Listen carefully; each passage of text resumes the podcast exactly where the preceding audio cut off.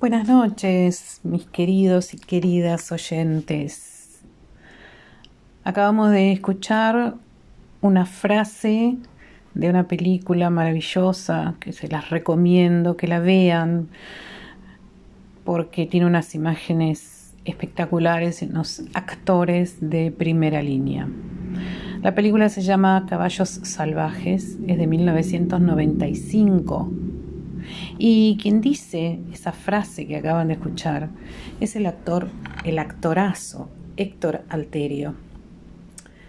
Vaya si es una frase usada, ¿no? O por lo menos pensada, sobre todo en tiempos como el que el mundo está atravesando por la pandemia COVID-19.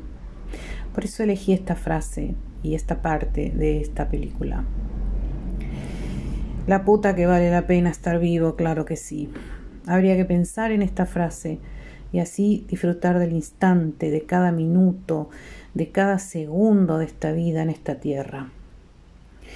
Esta frase se asocia al excelente actor argentino, como ya dije, Héctor Alterio, aunque fue la creación de la guionista Aida Bornik y el director Marcelo Piñeiro, creadores de esta película, Caballos Salvajes.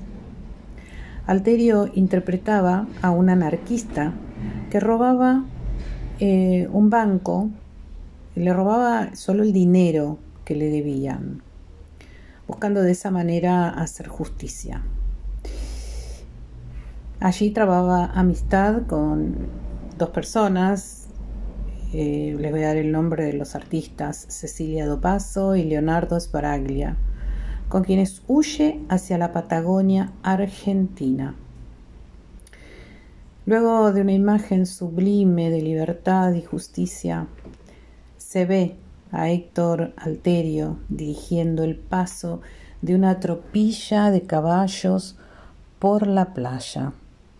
Les describo la escena. Allí Alterio levanta los brazos y remata esa escena con ese grito.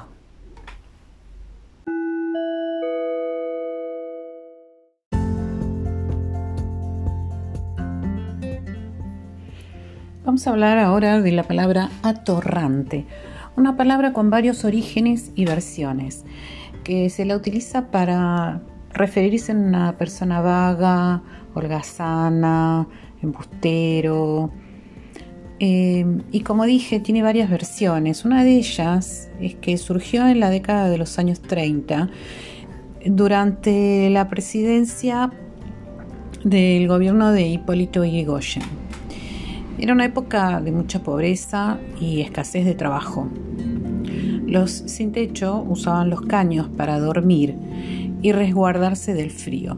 En aquel momento se importaron caños de desagüe de Francia que venían con la inscripción de la constructora A. Torrent. Por eso es que a esa gente sin trabajo, sin dinero, que mendigaban y que dormían en esos caños, se les decía atorrantes.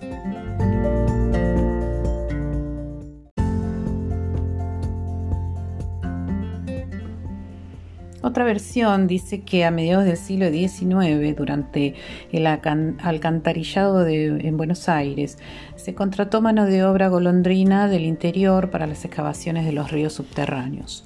Como los hombres dormían en el interior de los caños, algunos de dos metros de diámetro, y en el exterior de esos caños franceses, la palabra se asimiló al hombre que dormía dentro de esos caños. Era mano de obra rústica que merodeaba, orinaba, se emborrachaba y robaba cosas por ahí.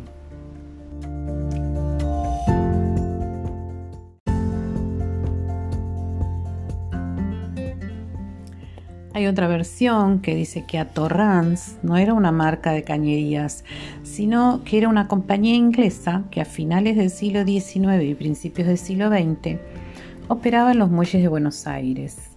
Alrededor de esta, de esta, de esta compañía inglesa pululaban desocupados en búsqueda de trabajo. Mientras esperaban eh, una oportunidad para trabajar, se ponían a jugar eh, cartas, dados o simplemente a emborracharse. Con el tiempo, eh, a, esta gente se los llamó atorrans y pasó a ser sinónimo de araganes, vagos, y luego la palabra derivó en atorrante.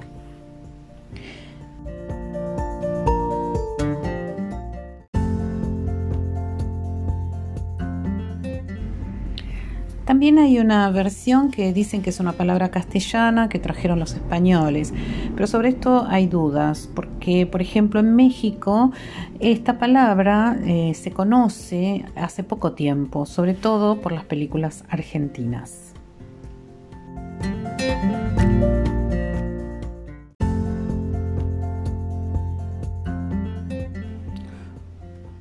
Otra versión, y acá sí con una fuente, que según eh, el libro de las obras de salubridad de la ciudad de Buenos Aires, cloacas, desagües y provisión de agua, eh, de, Richard Parsons de 1896, dice que la compañía encargada de la construcción de alcantarillas en Buenos Aires se llamaba Chester Hydraulic Engineering Company hasta ahora no se ha demostrado que existiera la marca Torrance o Torrents. Algunos filólogos perdón, creen que atorrante viene del verbo atorar y era porque los indigentes se atoraban en esos tubos de alcantarilla.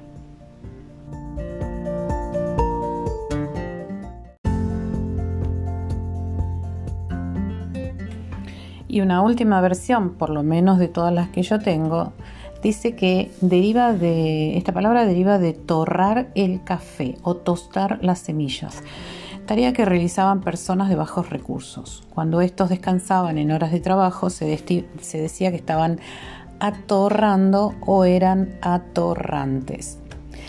También eh, en Uruguay se conoce y se utiliza esta palabra, pero allí, según la Academia de Letras del Uruguay, la palabra viene también de torrar, que significa tostar, ¿no? Em, sin embargo, torrar en el habla popular argentino, si bien también significa tostar, pero torrar en el habla popular argentino significa dormir.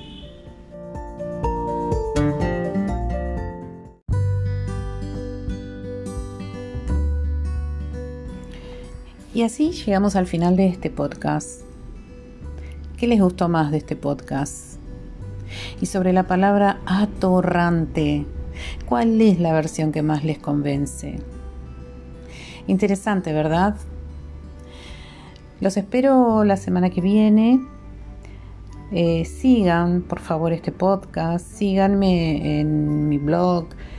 Síganme en YouTube que próximamente tendremos otra participación de la guía Tatiana Forace. Eh, vamos a estar en el barrio de Puerto Madero. Eh, recuerden que tengo Instagram y nada más por esta noche. Muchas gracias por estar ahí y como siempre digo, a cuidarse.